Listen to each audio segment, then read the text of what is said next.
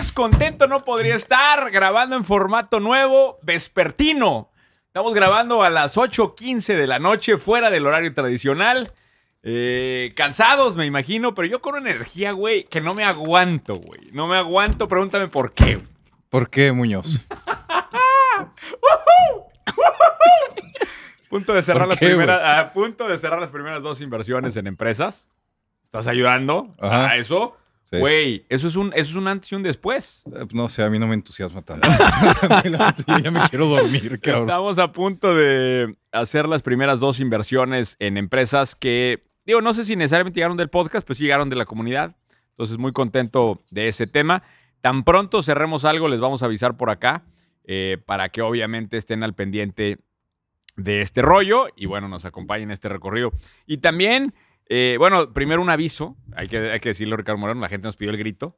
Nos, nos lo so- pidió. El grito de so- guerra. Sorprendentemente, sorprendentemente, la mayor parte del público pidió el grito. Güey, no sé, lo eso cual- también te emociona, güey. ¿A poco No, eso es- Diles, güey? diles, esos No, descerebrados. No, no, no, no, no, no, para nada. no, nunca haría un gesto tan insultante, pero sí me hace perder seriamente fe en la humanidad, güey. O sea, ese, ese grito es la cosa más blasfema que se ha escuchado en un podcast Güey, en la historia, Toma en güey. cuenta la carga de energía, güey. Es que cuando entiendas La este, gente, este mundo de ese la fue el tema, ¿eh? La gente dijo, me llena de energía ese grito. Güey, ese es, es. es mi manera de, de- de aventar mi energía al universo, güey.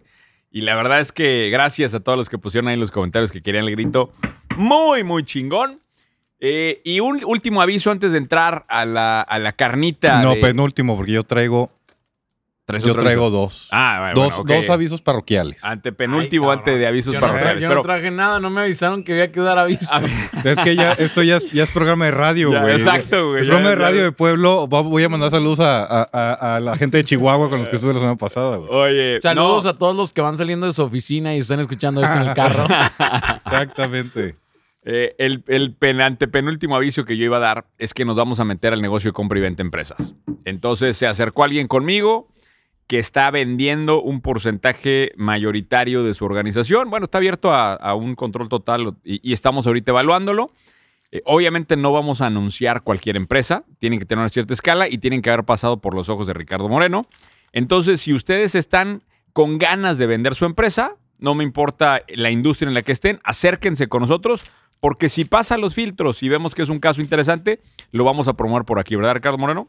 Sí, sí, sí, sí. De hecho, pues lle- llevamos, llevamos en este camino revisando a varias desde hace tiempo. Este, algunas muy interesantes y yo creo que son los casos que estamos avanzando. que Sí, pero por muchas cerrar. han hablado para inversión, pero ahora también si alguien, digo, a lo mejor nosotros no, no nos interesa, pero las podemos ofrecer acá y ahí igual Sí. sale un tirador ahí. Seguro. ¿Puedo, Échale, puedo ahora pasar sí. con mis avisos Claro, parroquiales por yo? favor, por favor. Bueno, no sé si se acuerdan, ya en dos episodios previos les he hablado de nuestro rotundo éxito en Australia. Este, estamos rompiendo madre en Australia, somos el podcast más escuchado de habla hispana en Australia. Y, y el que nos llevó allá me contactó por Twitter. Eh, se llama, y no sé si esto es una broma del registro civil, pero se llama Calfredo. Se llama Calfredo. Eh, y quiero avisarles que Cero Derecha ya está con fondos propios comprando el pasaje de avión para Calfredo, porque quiero traerlo acá, quiero traerlo a Monterrey, quiero que se siente en esta mesa el que nos llevó a la cima Del de los podcasts de negocios en Australia. Güey, ¿lo vas a invitar a que, a que venga a hacer lluvia de ideas o qué? Yo creo que sería De muy hecho, bueno. varios, me- ahorita van a hablar de lo que me pidió la gente, varios me pidieron que, oye, que nos sentemos con un fan.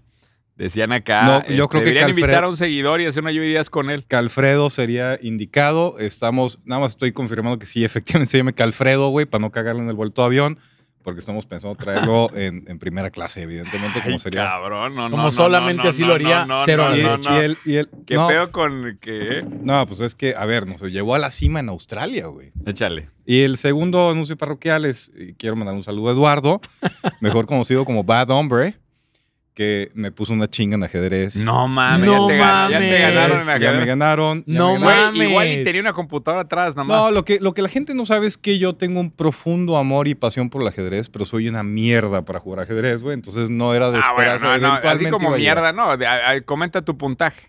Este, no lo voy a decir. No lo- Güey. pero, pero tú no sabes, yo le gané ajedrez a Muñoz sin ver el tablero, güey. Sí, está muy cabrón este güey. Yo estaba, yo estaba jugando sin ver el tablero y le gané. Digo, Muñoz no es barra alta en ajedrez, al menos, pero así jugamos en Vallarta.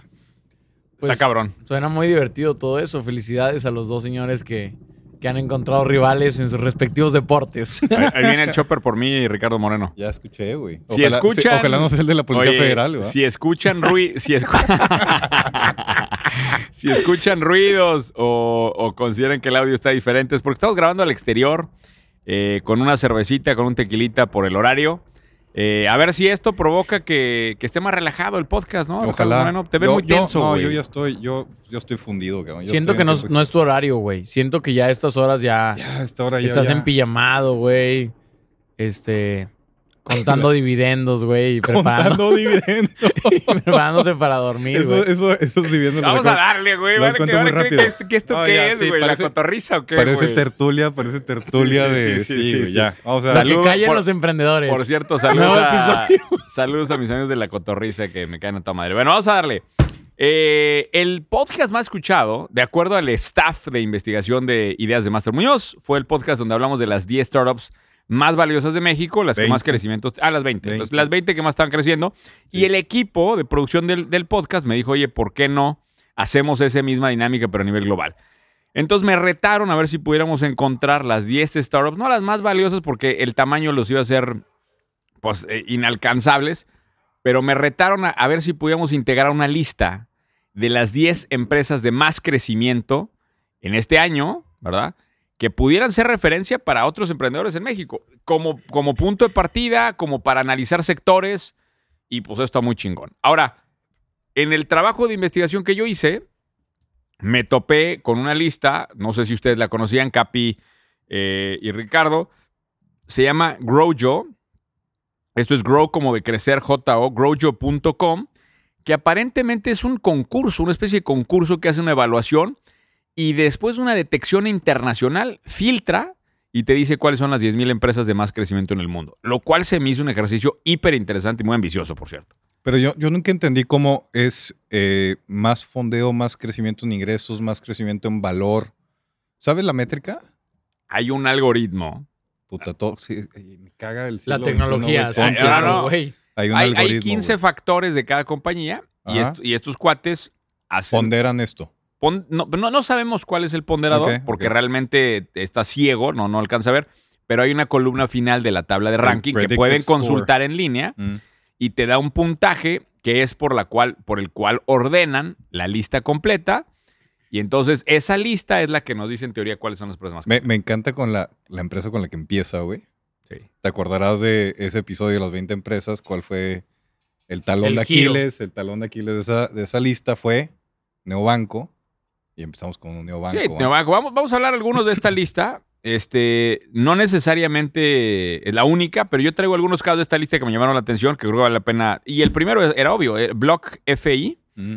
es un banco de cripto, cabrón. Me pareció interesantísimo esto. Eh, ahora que estamos, por cierto, vamos a tener próximamente el evento de Crypto Mastery. Estamos hablando mucho de cripto por todo el boom que ha habido. Eh, estos güeyes aparente, te prestan y, y reciben tu, tu portafolio de cripto y te dan intereses sobre el cripto, güey. O, o sea, está impresionante, güey. Impresionante. Una tasa de interés sobre el portafolio de cripto. ¿Qué opinas de eso, Ricardo Moreno? Y te quedas tú con el rendimiento de cripto Correcto, y aparte pagan un interés. correcto. ¿Y qué hacen con el activo? No tengo, o sea, también, también lo prestan. No, no llego a tanto, Ok, eh, no llego ok. a tanto, apenas estoy conociendo, o sea, pero es un banco, o sea, prestan en cripto y, o sea, pero lo que me parece interesante es quién está queriendo tomar créditos en cripto, güey. Seguramente los créditos están llegando para los que están jugando especulación en esto, güey, pero qué peligro, güey, con la volatilidad que todavía tienen muchos de los activos digitales, güey, me, me parece un caso interesantísimo, Es, cabrón. es un caso muy interesante. Yo creo que aquí es, y, y- y si no me equivoco, me criticaron a mí mucho de porque yo no, no soy una crítica de cripto en el sentido de que no me gusta, sino que mi crítica desde los ojos financieros es que es muy difícil entender el, el nocional del valor, es muy difícil hacer una evaluación fundamental. Entonces, está bien cabrón, güey, entrar a este juego si no sabes a dónde va esta chingada. O sea, se puede caer porque nadie la puede evaluar, güey. Es un tema de oferta y demanda soportado en la tecnología. Entonces, jugar este juego Está, es de, es de adultos, güey. Y a mí, a mí me gusta este tema porque creo Porque que cambiamos, creo que cambiamos papeles aquí, güey. Aquí yo paso a ser el señor junto con Ricardo Moreno y Muñoz pasa a ser el niño que le gusta la tecnología, porque yo también no estoy en lo personal muy convencido de este tema de cripto. La verdad a mí todavía me sigue dando miedo. Es, es un mundo que Yo creo que es el futuro. Yo sí creo que es el futuro. yo también creo que es el futuro, pero es- siento que como hoy no sabemos tanto y es tan volátil como dices, creo que el día de hoy meter mi dinero ahí me da mucho miedo, güey. Estoy cuadruplicando mi portafolio en cripto. Explícales que vendiste unos relojes, güey. O sea, ya lo vas, a, lo vas llevar a 50 dólares. Lo voy a llevar al 4% de mi portafolio, de mi patrimonio neto. ¿Así? ¿Es el objetivo para cuándo? Porque, y eso que un par de gente, o sea, en el año, en el año, la vez que no lo, o sea, me, me O cuesta, me cuesta Este, transicionar. este año tu patrimonio neto total, el 5% es cripto. Sí, el, mi, eh, justamente hice un ejercicio del patrimonio neto, aquí lo tenía. Tengo en total, por cierto, que después de ese día este, andábamos buscando documentos. En total tengo uno, dos, ¿Sí sabes tres, que cuatro, perdidas cinco. escrituras de terrenos, güey? no sabemos dónde están, güey. Tengo 14 Ay, inmuebles, ¿Ok? 14 inmuebles, más el fondo, o sea, lo que tengo en, en cero a la derecha en el fondo, más las acciones de las empresas, de las tres De empresas. las empresas, De sí, las tres empresas. sí. Entonces, ese es mi, mi portafolio, digamos, general. O sea, está súper cargado de real estate. Súper cargado. Ok. Súper cargado. De hecho, 80%. Bueno, no, porque depende de la evaluación de las empresas. Pero bueno, bien, hice, hice un mundo, análisis. dale hice, un análisis de esto y calculé lo que hoy tenía invertido en cripto y me dio que tenía el. De acuerdo a una evaluación de las empresas, dije, a ver qué porcentaje me da. Mm. Me dio 0.94%. O sea, realmente menos del 1%. Hablé con varios expertos, estamos hablando con varios expertos en el mundo de cripto y me dijeron que, que la meta debería ser 10. 10 se me hace, güey, una Sí, locura. sí está. Entonces estoy pensando en llevarlo al 2 y de ahí a lo mejor me voy al 4. Eso estoy, en eso estoy meditando. Pero independientemente de- del tema, pues digo, a lo mejor el, el, el 2%, güey, sigue siendo un, un- un por- un porcentaje menor que le puede dar buen rendimiento al portafolio Si lo, ves como, si lo ves como una parte de tu portafolio patrimonial, a largo plazo a mí no me desagrada. Yo estoy, a mí lo que me, me levanta muchas banderas es este giro de negocio en donde está depositado eh, cualquier criptomoneda y que estés aparte jugando a especular con la misma, es donde a mí eh, sí, sí me da ñañaras. Ña- ñañaras, palabra de Chihuahua. Yo, yo todavía estoy convenciendo al Capi de que hagamos un grupito ahí de investigación para trabajar en eso. Pues Pero bueno, el eso... cap- el capital tiene un rendimiento brutal en caliente en las apuestas. ¿Para qué chingo lo quieres mover Eh, ahí, y- cabrón? y Vamos a seguirle los- la en lista los porque- inmuebles que me co- recomienda aquí Muñoz también. Va, exacto. También ya ha, ha ido bien, ¿eh? Ha ido, ha ido me, por ha- el me ha ido metiendo al mundo inmobiliario y poco a poco ahí Poco a tengo poco, mis Capi. pininos. Todavía no 14, pero para allá voy. Pues güey. 14 propiedades es más de las que hay en todo el estado de Tlaxcala. Entonces ya es, ya es un patrimonio. Güey, ojalá te linchen, güey. Está demostrado. Güey, yo en vengo Tlaxcala- hoy tranquilo. Yo vienes muy, vienes muy filoso, Pues es güey. que Güey, es- es se el sentía primer- mal y se quería morir y se sirvió un tequila. Hazme el Es favor. el güey. primer episodio en el que estoy tomando. O sea, Todo probablemente, puede salir mal. probablemente en una hora se me van a estar arrastrando las letras, güey. Ya va a ser un fracaso esto, pero bueno, en fin, güey. ni modo. La última vez que llegué este, en condiciones malas a una sesión en vivo no acabó tan bien, ¿eh, Ricardo Moreno. Así que no te lo recomiendo. güey. O sea, tú dices- Abusado, ¿tú güey. dices que puedo terminar filosofando aquí o qué? Sí, No güey. puede ser, güey. Vamos Puede a seguirle, güey. Vamos a seguirle. Ah, En la número dos de la lista me sorprendió, güey, una compañía que se llama Attentive, que se dedica a ofrecer soluciones de marketing de text messaging para amplificar resultados comerciales. Básicamente bots eh, que operan en diferentes plataformas, principalmente en mensajes de texto. Interesante, cabrón, que el tema de los... Digo, el tema de los chatbots, ¿cuántas veces lo hemos hablado? Mu- muchas veces, pero también hay que identificar que este mercado es claro eh, de Estados Unidos. En Latinoamérica estamos acostumbrados a utilizar el WhatsApp, la cual es un medio diferente al que utilizan en Estados Unidos. Allá es SMS todavía. Lo que utilizan es iMessage. iMessage. el iMessage. es correcto. Sí. Y por ende creo que tienen un mercado muy interesante que claramente domina a través de un bot una alternativa de iMessage, ¿no? Mm. Lo que me pareció a mí, yo lo que quería ver en la lista, que era lo que, o sea, cuando me meto y hagan este ejercicio, métanse a ver cuáles son las industrias de lo que está pasando. Exacto. Y lo primero que me sorprendió es que, güey, todo es tecnología, güey. O sea, güey, o sea, literal, si no estás metido en tecnología, güey, no hay manera de que haya este nivel de crecimiento. Y eso me parece sorprendente. De hecho, la número tres que me gustó, OnCork, es, esto se escribe U-N-Q-O-R-K, OnCork. Es una empresa que se encarga de desarrollo de software, pero es desarrollo de software no code. Que esta tendencia no hemos hablado en el podcast Y me está parece chingona, es algo importante para hablar aquí. importantísimo, cabrón. O sea, qué increíble que tengas la oportunidad de eh, desarrollar, esto, Ricardo Moreno. de desarrollar un software sin, sin escribir una sola línea de código, güey. Sí. Hacia allá vamos, creo que ese es el futuro, el futuro en donde pongas imágenes, muevas cosas y el, el código se está programando automáticamente in the background, güey.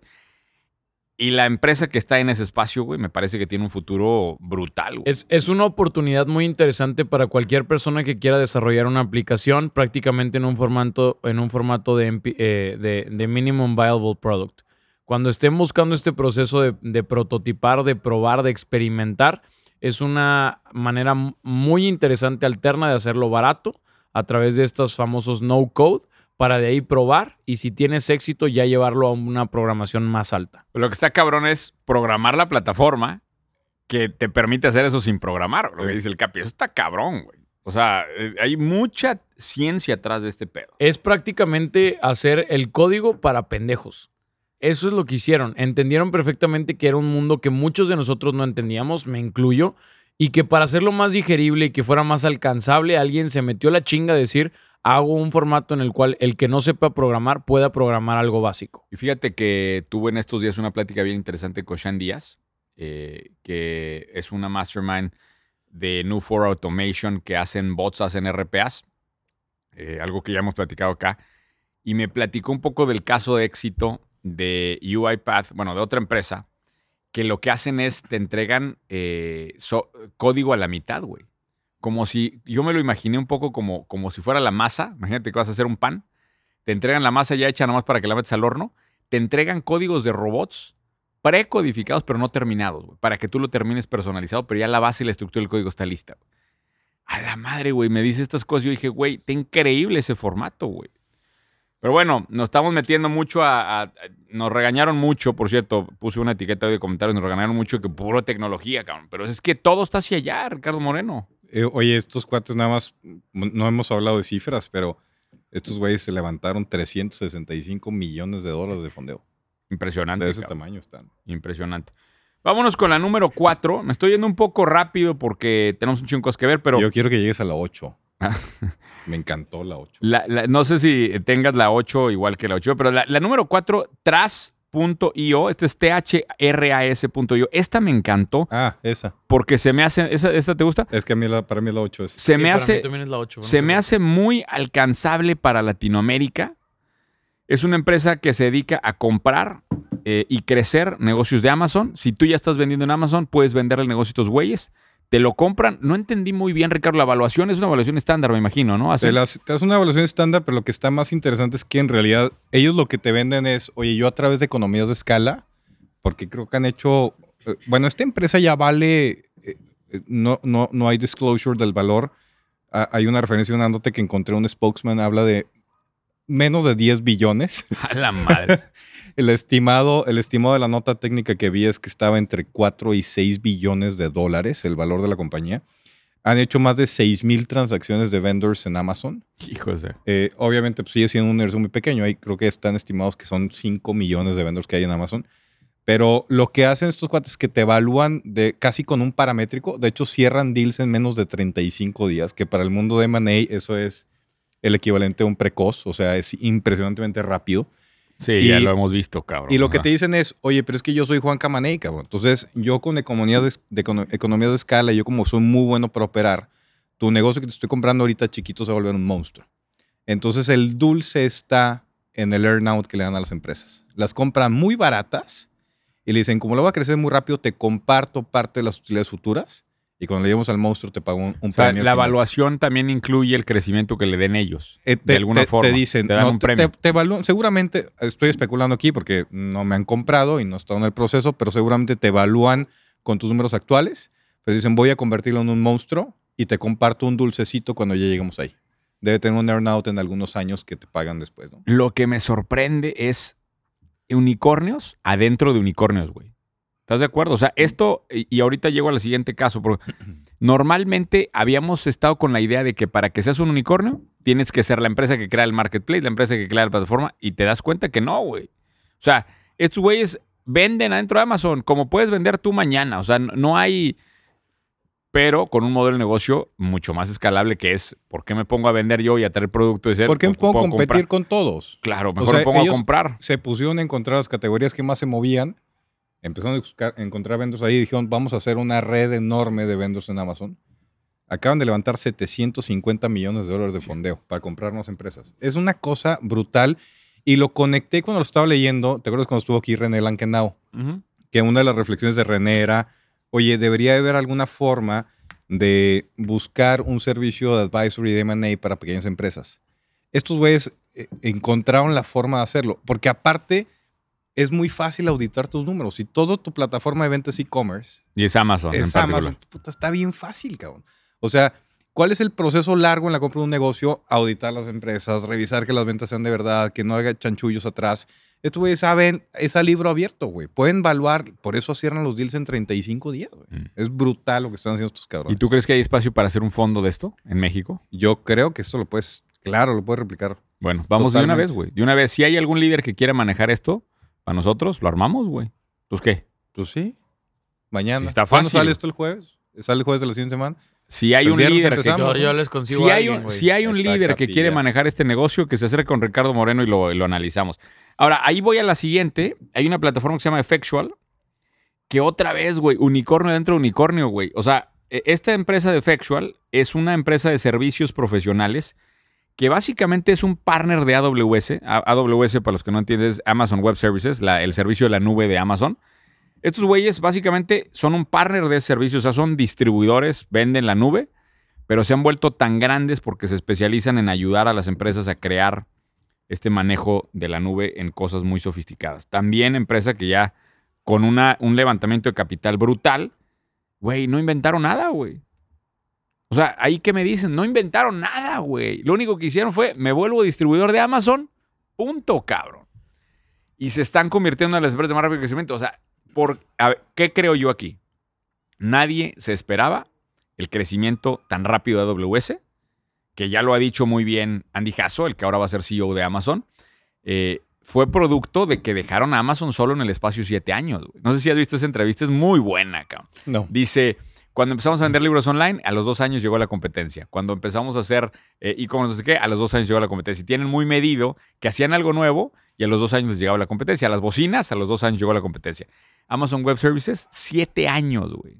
A, a mí, a, mí, a mí lo que más me gusta es la reflexión que hace Scott Galloway de, de Amazon, que dice, estos güeyes se volvieron unos chingones en literalmente agarrar sus resultados, ver cuáles eran sus renglones de gasto más fuertes, que en este caso era todo el tema de tecnología, servidores, etcétera, y convertirlos en línea de negocios, güey. O sea, agarran estados de resultados, dicen, ¿qué estamos gastando en esto? Vamos a convertir en un negocio.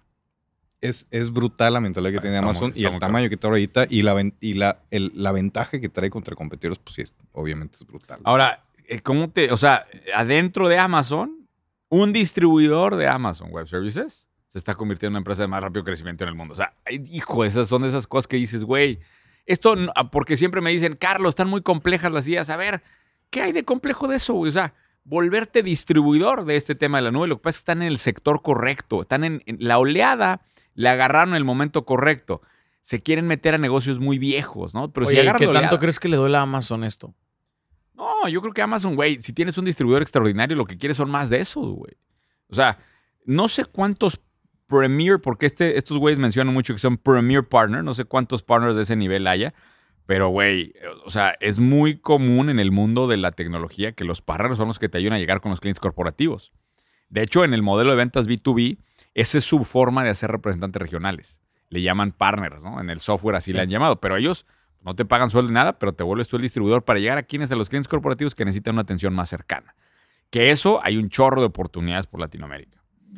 Eh, vámonos a la que sigue. Esta, hijo, güey, también la vi y dije, no puede ser, cabrón. No puede ser. Extend.com. Eh, clásica escena de Best Buy.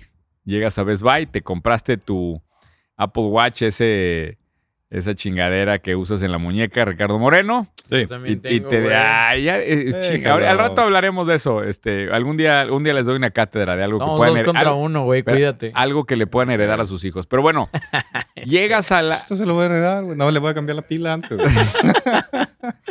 Ay, güey. Llegas a la. Llegas a la caja y te dicen, oye, ¿le quieres dar la garantía extendida?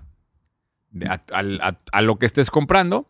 La garantía extendida lo hace un proveedor. ¿Mm? Y estos cuates son uno de los proveedores más grandes de garantías extendidas en Estados Unidos.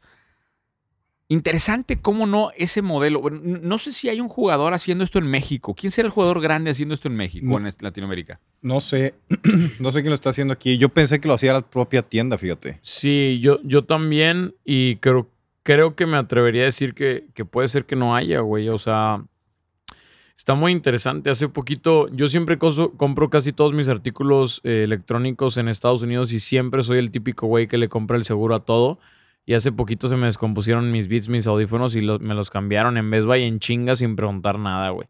Siempre ha sido, pero bueno, ¿cuánto se me han chingado? no- es un negociazo esto. No, y yo no creo que, que la tienda sea el que esté haciendo porque no puede cargar ese riesgo. güey. El modelo de negocio no está construido para eso. Para eso hay proveedores como esto que han de tener un margen de poca madre. güey. O sea, no sé cómo, está, cómo están los números de fondeo de estos güeyes de Extend. Estos cuates, ah, 56 Seis millones. millones. de dólares. 56 milloncitos, güey, para ampliar. Hay que, digo, esto al final de cuentas es un modelo de seguros. Lo que me llama la atención acá, no sé si estos también operen con reaseguradoras, como lo hacen los modelos tradicionales, porque las- los seguros tradicionales van y se reaseguran por atrás. Estos güeyes se me hace que han de ser riesgo puro, ¿no, Ricardo Moreno? Tal vez. Yo, yo creo que sí. eh, eh, no, no estoy seguro. Digo, estoy viendo aquí el tamaño del ingreso. Eh, es un ingreso estimado, obviamente, son 11 millones de dólares. Sí, sí lo, sí lo respaldan a través de otra empresa. ¿Sí? Sí, Atrás, sí, una aseguradora. sí. Correcto. Ya. Me sonaba, me sonaba como que podrían jugarse ahí. Working with a number of different insurance. Ahí está. Sí. Entonces, que estos cuates nada más son el fronting con el vendor final. Correcto. O sea, en lugar de que el vendor vaya y contrate un asegurador, estos cuates, Están haciendo su jale. estos cuates hacen el portafolio, van con el vendor, le venden el servicio.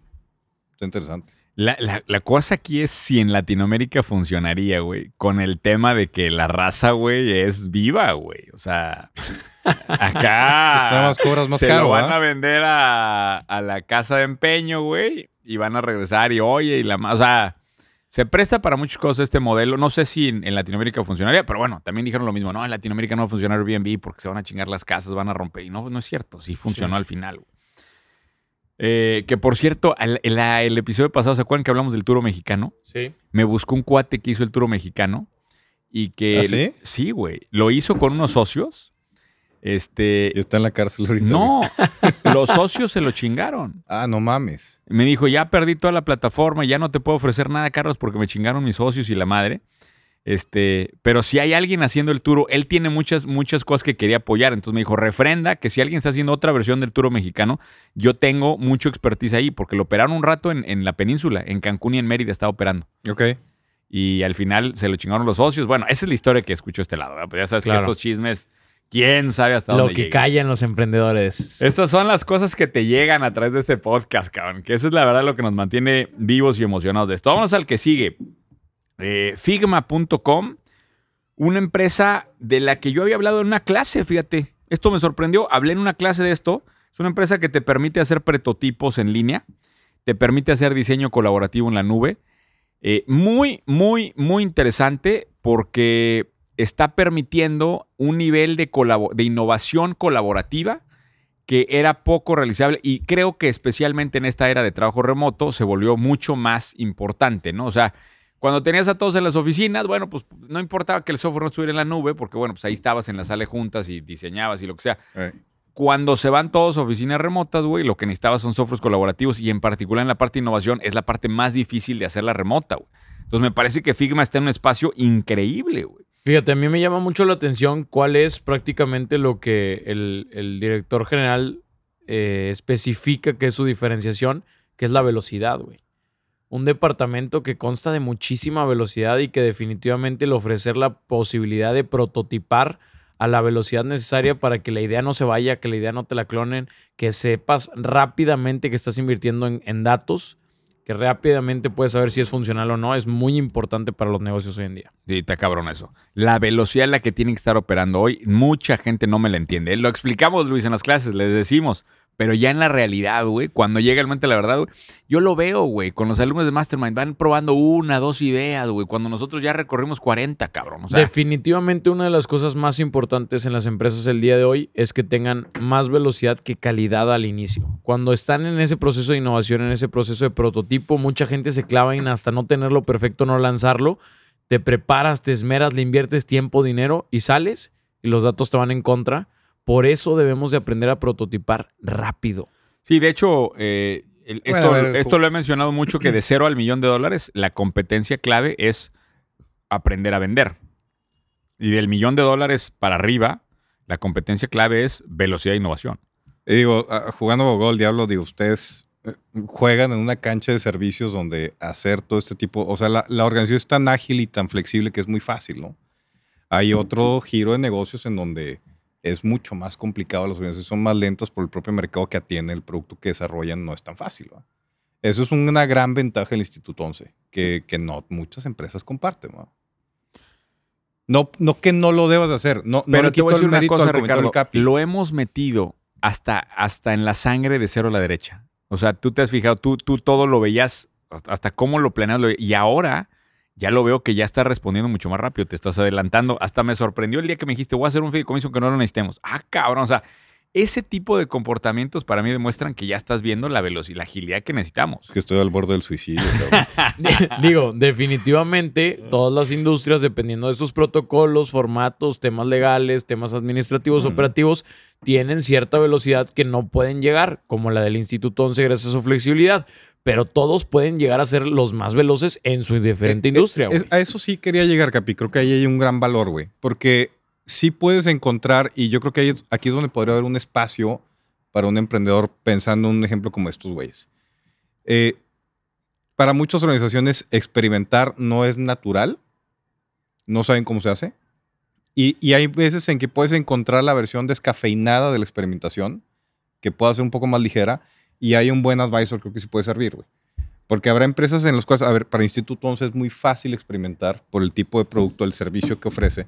Para otra empresa no, pero un advisor que te ayude a modelar la forma más descafeinada de hacer, un, de, hacer, un, de hacer un- una prueba, pues yo creo que puede ser algo interesante. Prototipar e innovar en velocidad es un arte, güey. Y definitivamente no cualquiera puede hacerlo. Y sí creo que hay un espacio importante ahí para alguien que Seguro. quiera encontrar Seguro. la Sí. forma de hacerlo. Y tienes que hacer más workshops con los M3Es para que hagan un workshop específico de esto. Creo que hay, hay, mucho, hay mucho que hacer ahí.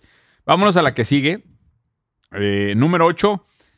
Esta, la verdad, cuando la leí, me metí dos veces a darle reload a la página porque sentí que la estaba cagando, güey. De eso que te equivocas de que una letra de que neta. Ah, ya la de YouPorn, No. sí, sí la vi. No, growgeneration.com. No sé si vieron esto. Growgeneration.com es un proveedor, literalmente es el proveedor número uno de sistemas hidropónicos. Eh, Ok. Todo lo que es, o sea, eh, hacen todo, hacen, entiendo, consultoría, hacen proveeduría de insumos y hacen, literalmente te montan el sistema hidropónico para cultivo. güey. Qué interesante, cabrón. O sea, yo dije, hidro, o sea, te juro que fue y dije, Grow Generation, me imaginé que era un software para escalar algo, güey. Yo ya pensando, no, sí, güey es de la escuela vieja. es tecnología para hidroponía. O sea, así de fácil, güey. Necesitamos mejorar los cultivos. Alguien se metió a ese espacio, se convirtió en el número uno, está creciendo como un loco. Pues es que ahí tiene un impacto directo con lo que platicábamos el otro día también. No me acuerdo cómo se llama nuestro invitado, eh, Sebastián Garzate, que todo el tema orgánico, güey. La importancia de mantener los cultivos puros, la importancia de hoy, cómo se cuida la gente, tiene un impacto directo, claro, en lo que explicamos ese día. Pues Eh, eso, eso. Me acordé de un comercial hablando de esto de hidroponía. Este, no es un comercial, es una anécdota que me parece muy, muy interesante. ¿Sabes quién es el dueño de tierra de granja más grande de Estados Unidos? De Farmland. O sea, el Bush. dueño de. No. Trump, no me va a decir que Trump. No. A ver, Te, doy, te doy- te doy dos strikes más, güey. Elon Musk, cabrón. No, pero por ahí, por ahí vas. No, pues Pues Jeff como- Bezos. No, Bill Gates. Bill Gates hace poquito empezó a cambiar su estrategia y su mirada fue, su objetivo de inversión más importante fue tierras de granjas en Estados Unidos. Ahorita es el landowner privado más grande de Estados Unidos, como persona física. Algo, algo estará viendo. Algo está viendo. Algo estará viendo que Cero a la derecha también vio. Algo Ricardo está. Moreno, que andamos ahí con tierra, ¿eh? Entonces quiero anunciarles que estamos empezando nuestro proyecto de inversión en compra de tierras de granjas en México, güey. Ah, Oye, pero es un tema a reflexionar, güey. ¿Qué está viendo ahí? Es un tema de alimentos, es un tema de agua, es un tema de tendencia de tierra. Es un tema para reflexionar. Cuando una fortuna Tal vez tamaño ve el cambia- final del mundo pronto, güey, y que el que tenga más, más tierra y cultive. O tal vez como ya nos van a controlar con las vacunas del COVID, nos van a encerrar en campos de concentración ahí en sus granjas. Quizá por ahí vaya quizá, a ser quizás el es el- tema, Oye, ¿no? apro- aprovecha, Ricardo Moreno, digo, el comercial, güey. Estamos ya abriendo las arcas para Así es, recibir. nos, nos sentamos a platicar con Bill Gates en, en este tema de, de rebotar ideas. A Güey, ver, güey. Estamos Güey, se me hace que voy a hablar por el público, güey. Es como la tercera vez que avisan que ya van a abrir. ¿Ya van a abrir o no, güey? No, Hoy, ya, se, ya. hoy se firmó el, hoy se firmó el fideicomiso, hoy se firmó el fideicomiso y, y estamos empezando el segunda, la segunda versión de un proyecto muy interesante que empezó el año pasado que fue Tierra 1. Un proyecto que ya está totalmente invertido en terrenos eh, que yo creo que tiene un potencial increíble. Lo hemos estado viendo en los números de resultados trimestrales que vemos. Y empezamos hoy, firmamos el fideicomiso y ya oficialmente arranca el proyecto de Tierra 2. Ya, ahora sí, para que saques tu lanita, Capi, ¿eh? Ya, ya, ya llegó el momento. Vamos Ah. a dejarlo a votación, güey. Que, lo que ganes, que lo la- que ganes que el la fin de semana. Sí, güey, lo que vayas ganando en caliente lo vas echando Es más, acá, lo güey, que ganes- Real. eh, Güey, que la gente va- deje aquí en sus comentarios cuánto creen que debería de invertir en cero a la derecha. Lo que ganes de apuestas en mayo, güey. Eso, ¿Va? te lo vamos a aceptar lo que sea, güey. Lo que de A ver si no salgo en negativo y me pagan, güey. Bueno, eso, eso sería muy peligroso. güey. Eh, número 9, este pinche modelo de negocio, güey, lo vi y dije, solamente Estados Unidos, güey. Solamente First World Problems. Una empresa que se llama, una empresa que se llama Homeward, no sé si la vieron esta. Ah, me encantó. Paga- Austin, baby. ese- Austin. ese paga me con- encantó. paga con cash, ofertas de compra inmobiliaria. ¿Cómo, güey? ¿Cómo te encantó este pedo? Me encantó, o sea, me A ver, encantó el modelo. explico porque la gente no va a entender qué Sí, pedo. sí, sí, platica El jala. mercado inmobiliario de Estados Unidos está muy caliente ahorita. Entonces, si tú, de, de hecho, este, recientemente yo tengo un grupo importante de agentes inmobiliarios en Estados Unidos, se llama Mil Millones, y estamos poniendo ofertas de repente en San Diego, pones una casa, se anuncia en un millón de dólares y la terminas cerrando un millón y medio. Así de caliente está el mercado, o sea, el mercado está muy complicado. Y estos güeyes de Homeward lo que hacen es que te dicen, es más probable que te acepten una oferta si pagas de contado, pagas y cash. puede- y puedes conseguir una oferta más barata. en teoría. Es, lo que dicen, es lo que dicen. Aunque este mercado, güey, ahorita En su, en su reflexión, en su reflexión hablan de, bueno, es que, a ver, el mercado que está muy caliente es todo lo que está haciendo flipping. Eh, Todo lo que está haciendo flipping con el costo de deuda tan bajo en güey, Estados todo- Unidos, todo el está- mercado inmobiliario los- está caliente. Los mercados de San Diego, Sí, los, sí, sí, eh, Miami, totalmente. Miami, Austin, mercados a donde se salió Ah, la pues gente. No mames, güey, vete a South Dakota o algo así, güey. No mames, güey, te metes No, a pues donde es que está eso- la creme de la creme. Eso pasa cuando inyectas trillones de dólares a la economía. Güey, Güey, Pues, tiene que paréntesis. refugiar en algún lado, cabrón. Paréntesis, voy a pasar el verano en, en este en No, San que- Diego. Ah, yo pensé que es South Dakota. Dije, No. que- No, ah, a- Capi, estás haciendo bien lo tuyo. Oye, voy a, voy a pasar el verano en San Diego y este, lo- las, las rentas de Airbnb están ridículas. Ridículas. hay una ciudad pegadito, Tijuana. Muy bien- barata, Está güey. súper barato. Y es más, ahí tenemos un terreno, güey. No, es lo, que te lo acabamos de Puedes comprar. usar, te, te- te puedes lo- llevar tiendas de te- campaña. Ponte una tienda de campaña, te lo prestamos, güey. Te perdiste el video del Capi cuando vamos cruzando en el avión al paso y siente que cambia el aire, güey. Es que le digo, güey, estamos pasando de, de, No, estás pendejo, estás de entrando Chihuahua, a Chihuahua, güey. tercer mundo, a primer mundo, el paso. ¿Cómo ves, güey? De- X, No, X. no, no. Mi punto Error. es, mi punto es que vamos a estar allá en La Joya, en el verano, güey. Ok. Y, y le digo a Marisela, le digo, oye, ¿estás seguro que quieres rentar o te compro una casa de interés medio aquí en México? Por, por el mes, ¿verdad? No, O sea, no, di- di- dime con toda confianza, te conseguimos tiendas de campaña, el terreno es cero a la derecha en Tijuana, es todo madre. tuyo. A podemos cuantos metros. güey. Súper a bien unos ubicado. metros de La Joya, güey. Está súper bien ubicado. Estás a 10 minutos de la franja fronteriza. A 10 minutos. Y en la salida Valle de Guadalupe no te lo dejamos y barato. Y aparte. dos saltos de valla en dos muros te dejan del otro lado, güey. Está, en, está en Lomas Taurinas, ¿no? Allá, Sí. a- allá te, allá te voy a ver, güey, porque allá vamos a andar, Ricardo Moreno. Que me dejaron comentar. ¿Viste. ¿Viste el video de la escapadita cuando estás asando la carne y todo? Épico Sí, ese claro, momento. claro, güey. claro. Épico ese momento con el gorrito. Con mi ¿No lo sombre- viste, no, güey? mi sombrero. Güey, mi tienes que sombrero. ver ese video. Ricardo Moreno con gorrito así de, de- de charro, güey, Oye, pues es cazando que carne en un me- asador, me, güey. me pone a hacer carne a las 3 de la tarde en la sierra. Me estaba dando cáncer de piel, cabrón. Es un sombrero de charro, güey.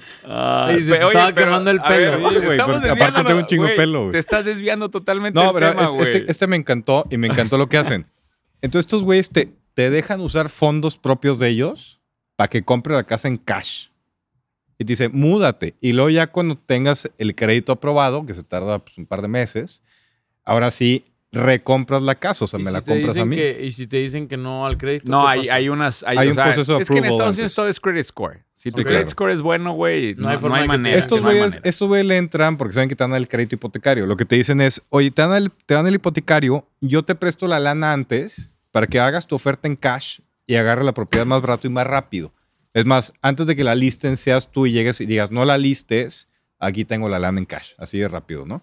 A mí me encantó, güey. de cierta manera, lo que me recordó al modelo de Once Tierra. hermano. O sea, nosotros Sí, llegamos con nosotros cash. jugamos con cash. Nosotros llegamos con cash, compramos los Es un terrenos. mercado distinto. Sí, sí, sí, pero, pero de alguna forma el modelo de atrás es similar. Llegamos con cash, pagamos barato Sí. y luego vamos con el desarrollo y le decimos, ya, tranquilo, güey, ven y compra este terreno y, y creo que eso ha funcionado muy bien. Sí. Me hizo recordar un poco del modelo de tierra. Totalmente. Eh, digo, en el mercado de tierra para desarrollo sí aplica mucho. Porque el mercado de tierra para desarrollo, la mayoría de los desarrollos, tú sabes, llegan y dicen, oye, me encanta tu terreno, güey. Ah, te lo vendo. No, no me lo vendas, apórtamelo. Y te pago en siete años, güey, con departamentos. Y dices, pues qué poca madre. Y llego, llego yo, le digo, yo te lo compro a la mitad de lo que te ofrece este güey, pero te lo pago mañana, Hoy, cabrón. claro. Sí, te lo pago ahorita. Y ese es la verdad uno de los, de los motivos principales del éxito que hemos tenido con el fondo. No sé si quieres agregar a la lista uno, Ricardo Moreno. Yo traigo... Dijiste dos de las que a mí me gustaban mucho. Hay una, hay una adicional. No, es que paréntesis Bueno, hay aquí rápidamente. sí. Ricardo Moreno traía su propia lista. El, el señor no quiso consultar mi lista y se fue con su propia bueno, lista. así, así como. Da el antecedente, güey, porque... Bueno, déjame te digo, de hecho, de dónde salió la lista. No la, me la mandó un escucha del podcast. Ah, qué Que me dijo, oye, Ricardo, échale un ojo a esto, está súper padre. Es una lista que se dio en el Financial Times y es, es una relación de las empresas que más han crecido. Es una tasa de crecimiento del 2016 al 2019. Este, hay empresas muy tradicionales, o, o más bien que conocemos muy bien, como Netflix, como Uber, pero lo que está impresionante son las tasas de crecimiento.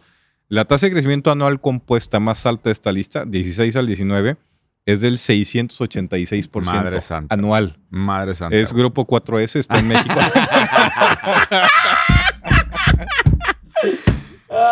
Eh, y, la, y la 12 sí, 11. Oye, Güey, hoy tú, tuve güey. reunión de consejo, Yo güey. te vi muy feliz. Hoy eh. tuve reunión de consejo y estamos de vuelta, baby, ¿eh? 4S Te vi- te está, güey. Presentó... yo te voy a decir algo, Tuvo su mejor mes histórico. Histórico, güey. El mejor mes histórico de 4S en febrero de este año, güey. Porque lo compararon contra el mes anterior. No, no, no. Y- o sea, lo comparamos. O sea, el mejor febrero de la el historia. mejor febrero de la historia y de todos los meses de la historia lo tuvimos este año. güey. En serio. Sí, güey. Estoy feliz. no, güey. sí te vi muy feliz, ¿eh? Sí, la verdad, güey. Te vi muy feliz. Déjame, déjame subo el requerimiento de capital de cero a la derecha. el Oye, te voy a decir algo, Ricardo. Llevas varias muy buenas, güey. Una más, güey, y la gente en los comentarios va a Sí. dejar que tienes que tomar tequila todos los Sí, podcasts. güey. Te van a, te van a pedir, eh, van a pedir a Ricardo Oye. Moreno en Es que 9 de la noche, güey. Y este día La vez pasada te quejaste que porque había calor. Hoy porque No es había noche, luz, güey. No había luz, Güey. ¿cuándo va a haber No, un es problema de donde no quejas, pasa güey? nada. Dale chance a Muñoz, güey. Bueno, a ver si. ¿De quién eres Ah, el bueno. 638? Eh, se llama Upgrade Inc. Es una empresa fintech. Porque, pues, obviamente es un neobanking. Este, literalmente emiten tarjetas, hacen préstamos personales. Una empresa que ha crecido muchísimo, está basada en Estados Unidos.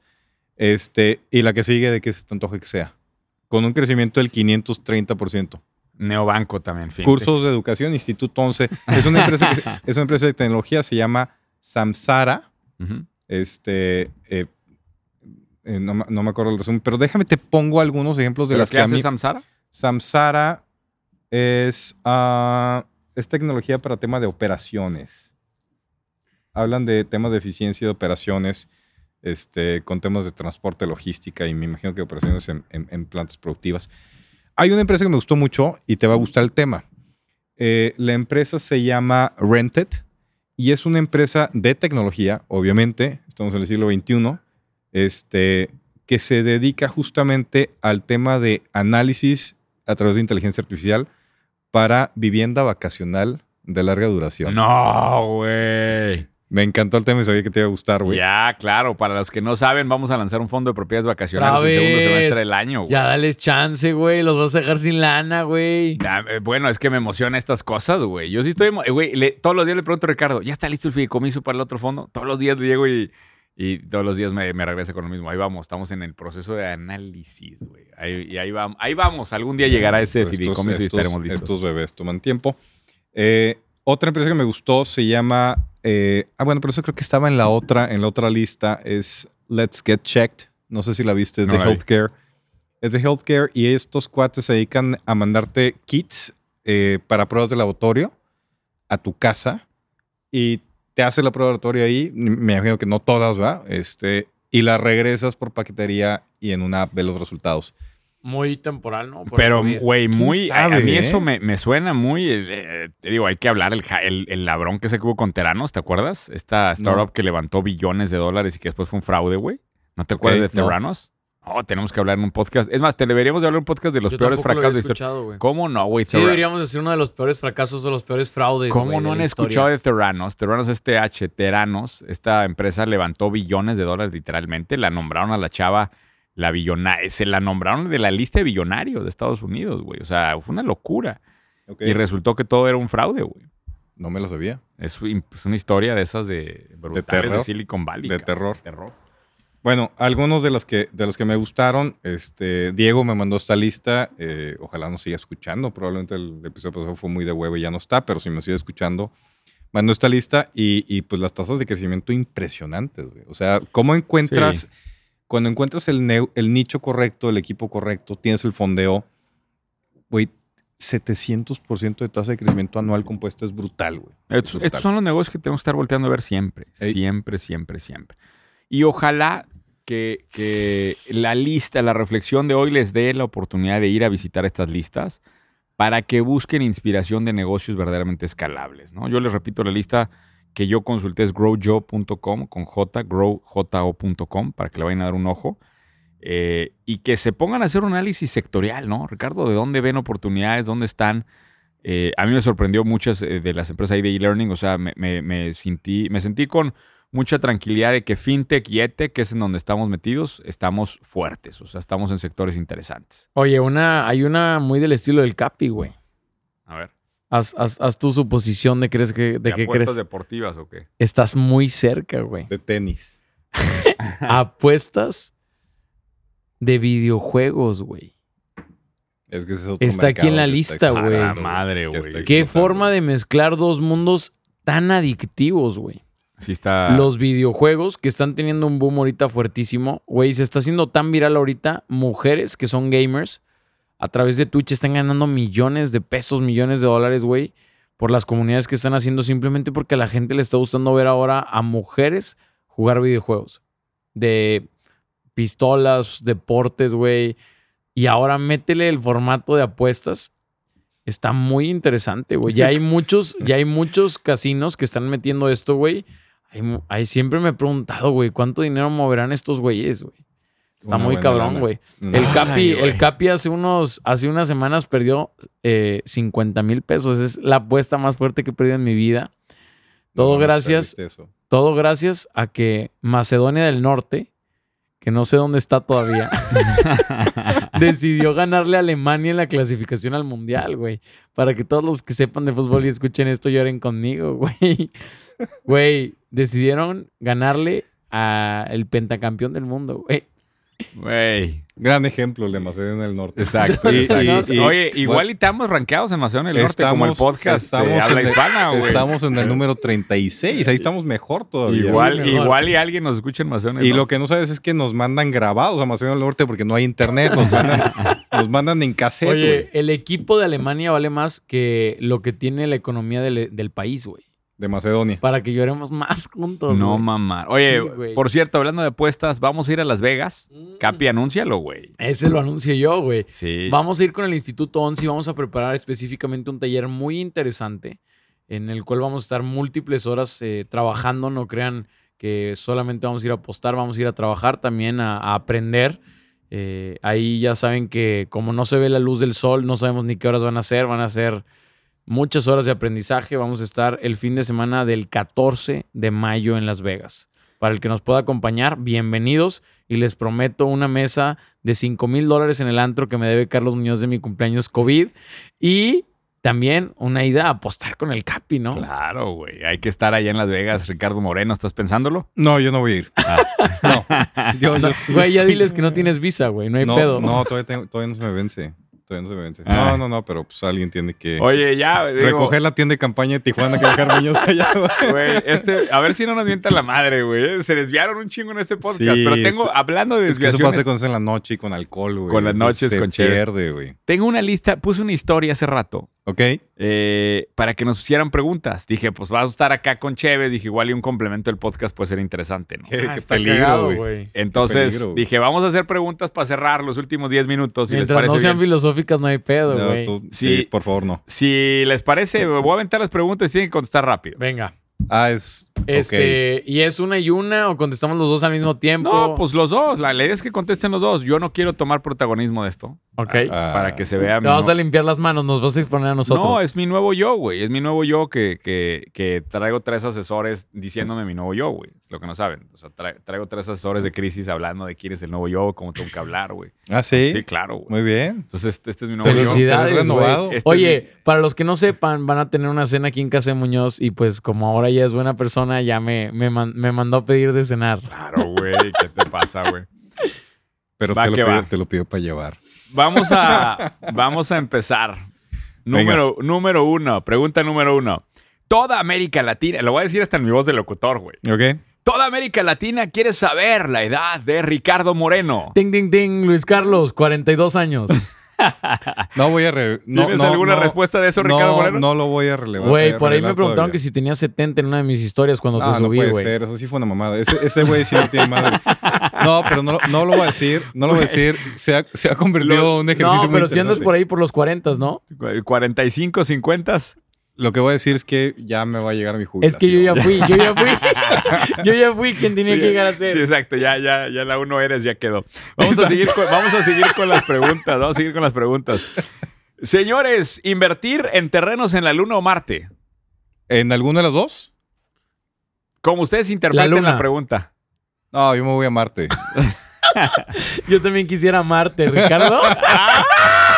Tenía que usarla, lo Ya, siento. se, güey. está, se está poniendo ya muy valió loco madre este rollo, güey. podcast, cabrón. Ay, sí, Ya acabamos de perder el top en Australia, güey. Güey, igual y esto sube el rating en Australia, güey. no, no Va a creo. subir el rating en ¿Quién Australia. sabe? ¿Quién sabe? ¿Quién sabe si entiendan mi madera? Tal vez no. Si tal vez no. tuvieran otra vez 25 años y nada de lana, ¿qué negocio arrancas? Que No seguramente no saben que el Capi tiene como... ¿Cuántos años tienes, Capi? Acabo de cumplir 26. No entonces ya puedo responder. O sea, si... eh, nuevamente, empiezas O sea, a si, o sea, si me regresaran de 25 años. Sí, en tu caso sí es como dividir. sí, si no, tienes pues, 70, güey, es una tercera parte A mí de se tu me edad, peló, a mí se me peló empezar la imprenta, güey. O sea, La ese se fue, se me fue, pues empezar la imprenta en Chihuahua. 25 años y regresara. Si te hubieras de regreso, o sea, la pregunta es, si tuvieran otra vez 25 años y nada de lana, ojo con el comentario. Ok. Si tuvieras otra vez 25 años y nada de lana, ¿qué negocio arrancas? Ah, es buena. Mm, Pues no mamar, güey, no me digas que te quedas en vacío. No, Yo les voy a pues, responder una no, pues, fácil. yo- yo- Güey, vamos a servicio de asesoría financiera, pues es lo mío, lo que me gusta. Tengo 25 años, me estoy graduando. Nadie confía en ti por ser un chavo. esa respuesta yo la, yo la cambiaría a manejar cripto porque es algo nuevo, güey. Financiera, güey, vas a competir con las canas, nadie va a poder. Entonces, sería servicios, me gusta, de asesoría y sería algo, una, no- una ola nueva. Eso sería un muy buen punto de partida. Otra cosa que me gusta, consignación en Amazon, güey. Hoy hablamos de Amazon, de cómo estos negocios están poniendo interesantes. Buscaría me poner a trocar puertas a lo pendejo para conseguir producto en consignación para llevarlo a Amazon. ¿Mm? Eso me parece muy bueno también de arranque. ¿Qué opinas? Eh, yo me volvería experto en tecnología de casa, en home technology, para adaptar tu casa a que tengas todo en tecnología este, y dar como una consultoría. consultoría. Con- consultoría en no capital, tecnología en casa, exacto. No tengo dinero, asesoro a gente que tiene lana para ver cómo les puedo adaptar su casa y hacerlos muy huevones. También me gusta el, el- el espacio de dar, por ejemplo, clases de programación de inicio, ese, ese mundo. Digo, si estamos viendo que Nomás las- tendríamos que aprender a programar No, primero. por eso, güey. Pero si te metes a ese mundo, ¿no? estamos viendo que todo el pinche mundo es codificación, güey. Te metes a ese mundo, dar la introducción y agarras a los, cha- aunque sea a chavos, güey. Le puedes dar clase a niños. Yo he estado viendo los programas de codificación de niños, son muy sencillos. Dar clase a niños de codificación, después los que van saliendo los vas encontrando como un semillero y ahí te vas con ellos para arriba, güey. Lo más triste es que nadie, nadie dio la respuesta obvia, güey. ¿Cuál es la respuesta obvia? Poner una fábrica de gel antibacterial y cubrebocas, cabrón. No tienes dinero, güey. No, pues, no tienes dinero güey, y aparte, güey, ya ese pinche negocio, Ricardo Moreno, güey, ya te afectó el tequila, güey. Probablemente. No es nada buena, güey. Bueno, otra, otra pregunta rápida. ¿Por qué no dan ideas más fáciles de arrancar puñetas? Así me... Esa fue la pregunta textual, perdonen ahí por... Muy bien. ¿Eh? Saludos ¿Por qué? y gracias por el Eh, cariño. Digo, no sé si quieres responder textual. Yo sí. A ver. A ver. Mm, Yo creo que mm, el tiempo que tenemos aquí no es lo suficiente quizás para ser tan específicos y darles el paso a paso, pero creo que parte del querer ser emprendedor es tener esa iniciativa y es tener esa intuición, es tener ese liderazgo para todo lo que se dice aquí, plasmarlo, darle una última estudiada y preparar tus propios pasos, ¿no? O sea, creo que eh, a tal nivel de que alguien te vaya a decir paso a paso qué hacer, creo que estás, o sea, en mi personal opinión, creo que estás en el podcast equivocado, güey. Yo, yo creo. Ahora, pudiéramos hacer un episodio para Domis, ¿no? O sea, digo, este güey... Saludos, ver, puñetas. Sí. déjame. déjame. No, no, no, de- no, no, ya en mi nuevo yo ya no puedo hacer eso. Yo puedo, yo puedo hacerlo. ah, tú puedes hacer Yo eso. Me gusta, hacerlo. me gusta, Capi, eso. Pero, este, podemos hacer un episodio, güey. Mira, el, No, el pero déjame, déjame, invitado- déjame desagregar eso porque yo creo que, a ver, eh, estás pensando que tú probablemente eres el que tiene que hacer el heavy lifting y hacer la parte complicada. El- el- yo creo que la gran, o sea, y yo, a ver, yo he sido un técnico toda mi vida, yo soy un técnico financiero, yo no soy- ni, siquiera me considero un emprendedor. No tengo esa madera, no tengo ese olfato que tienen ustedes. El talento del emprendedor es encontrar, detectar la oportunidad de negocio y hacerse del que pueda hacer el heavy lifting y poder subir como socio si quieres.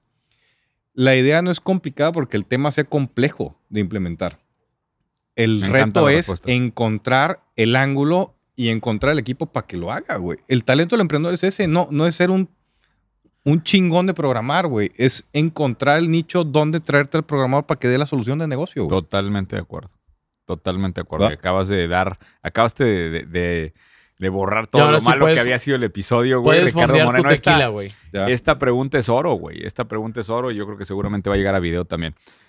Eh, bueno, vámonos con la siguiente pregunta. ¿A qué edad debo pensar en tener novia, esposa e hijos? Soy un emprendedor joven. Híjole, yo soy un pésimo ejemplo para eso, güey. Pues yo no puedo contestar porque no, no, no he vivido eso, entonces no me corresponde. Yo me casé 24, tuve mi primer hijo 25, o sea, yo soy un pésimo ejemplo para eso. güey. No me escuches, Güey, apa- ¿Te fue, te fue el mal? podcast. ¿Te fue mal? ¿Consideras que te fue mal? No, no, no, no. ¿Consideras que debiste haberlo hecho después? de hecho, de hecho yo, yo soy un, yo digo de verdad que yo, por haber tenido a mi hijo tan joven, yo le metí el triple de huevos a todo lo que hice, cabrón. O sea, para Sí, mí, mis hijos, mi familia fue un motor Lo único para que mí. yo le achaco a Ricardo Moreno es que no me invitó a la boda.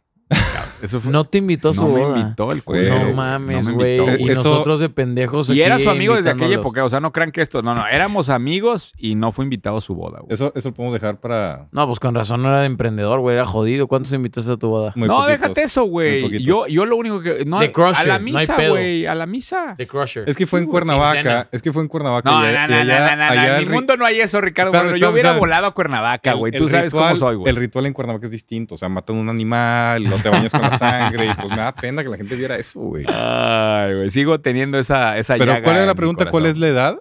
Sí. Eh, Edad para novia, esposa e hijos de ese dice, emprendedor joven. ¿A qué edad debo pensar en tener novia, esposa e hijos? Soy un emprendedor joven. Yo creo que, yo creo que sí. O o sea, en mi visión fue un motor para mí.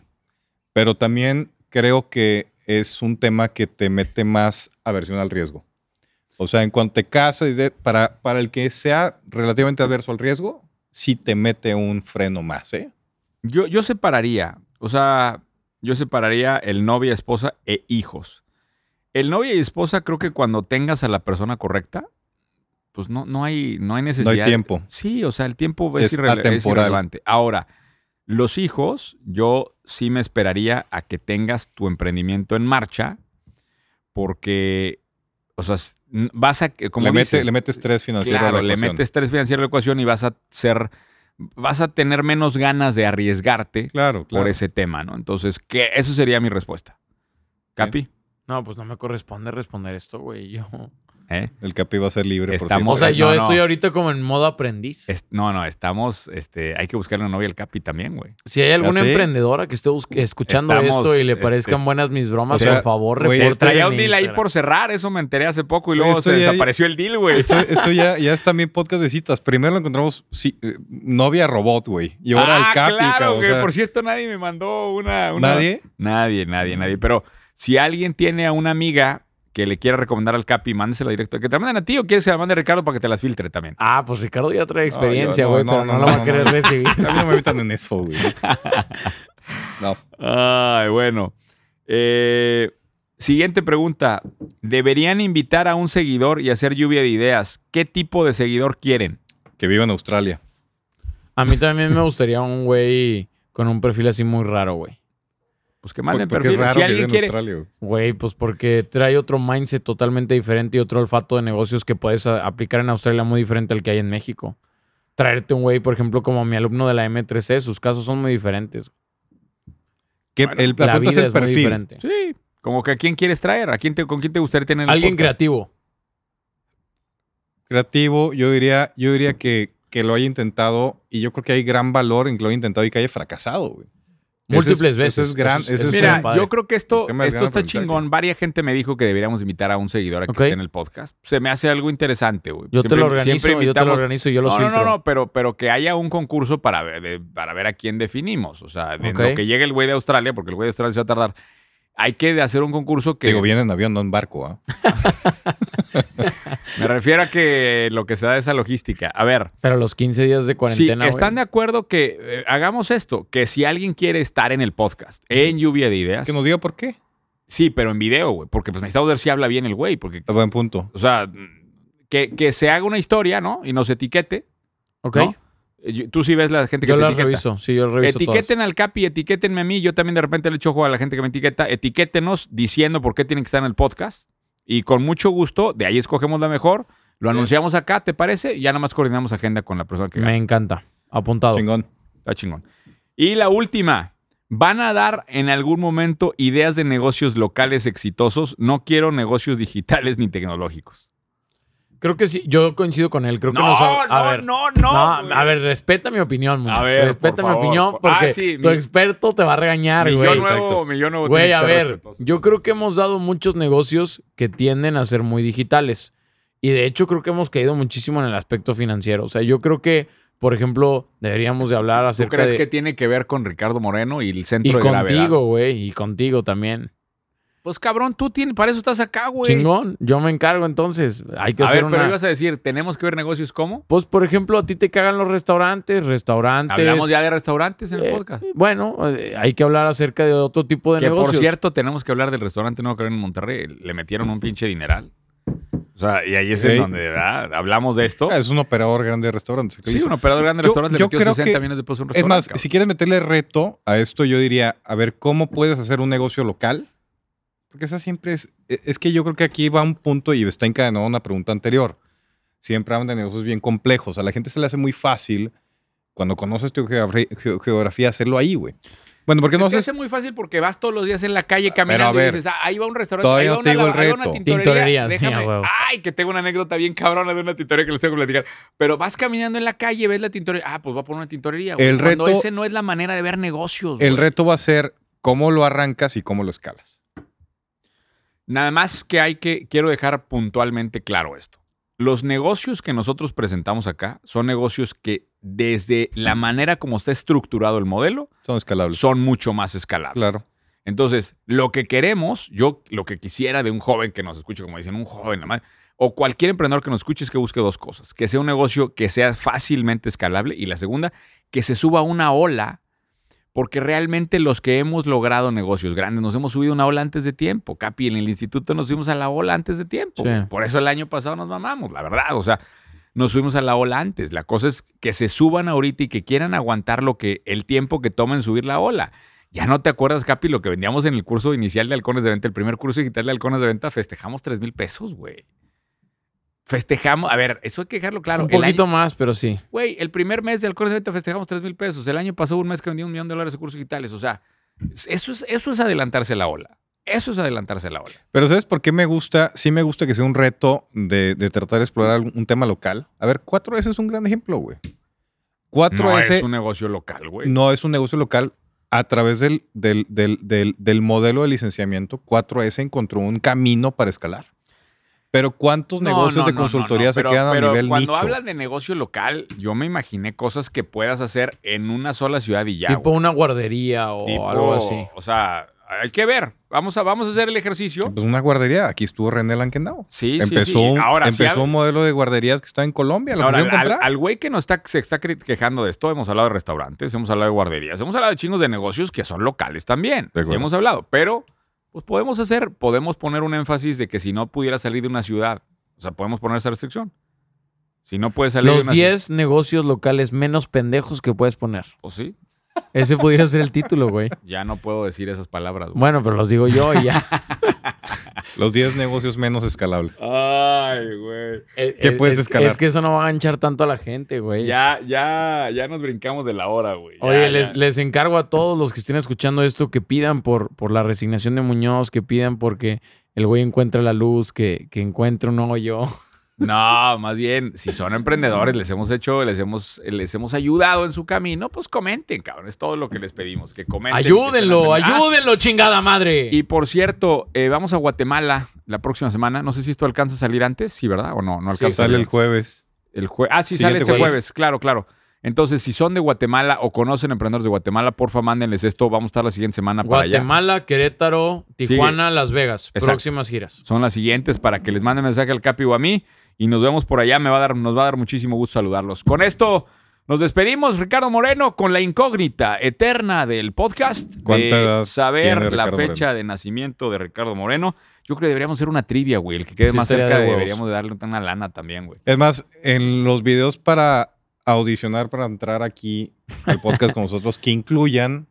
No, mejor eso que lo edad. pongan en comentarios, Ah, vamos, vamos a hacer otro premio de eso. Hacemos un premio especial para el que quede más cerca de la fecha. Una copia enmarcada de mi acta de nacimiento puede ser el premio. Eh, bueno, pues puede ser una idea, es una idea. Estoy rebotando ideas nada Con más. razón nos castran con las ideas de negocios. Bueno, y si quieren, ideas. y si quieren que hagamos estos podcasts más alivianados, pues luego nos van a regañar también. Hay quien nos No, regaña. es un No. formato diferente. Que Eh, nos digan qué les pareció. Sí, si les Más gusta este formato más ligero nocturno, que estuvo chingón hacerlo en atardecer Nos para que faltó el, el corazón del podcast era ideas de negocio nocturnas. pues no vi que trajeran, cabrón. No, hice va- mi tarea. vamos, vamos a- es que ya estuvo muy largo, güey. Yo que traía varias, pero ya está muy largo. Vamos a hacer esto. Si a la gente le gustó este formato y le gustaría que hiciéramos un podcast específico para negocios eh, De noche. De noche. De noche. Tan, ne- tan, ne- tan, negocios nocturnos. Y ahí me pones algo sexy, por favor, en la pantalla. este, por favor, déjenlo en los comentarios y hacemos una edición de negocios nocturnos. Oye, güey, un chingo de tarea que les dejamos, güey. Métanse al fondo, Exacto. manden novias del Capi, güey. Este. No, no, no, bueno. Bauticen Vayan a Guatemala, güey. X, ahí está, ya saben, aquí estamos sus amigos de Ideas de Master Muñoz. Con una semana más tratando de ayudarlos. Es un enorme honor, como siempre, poder servirlos. Nos vemos a la próxima. Bye bye.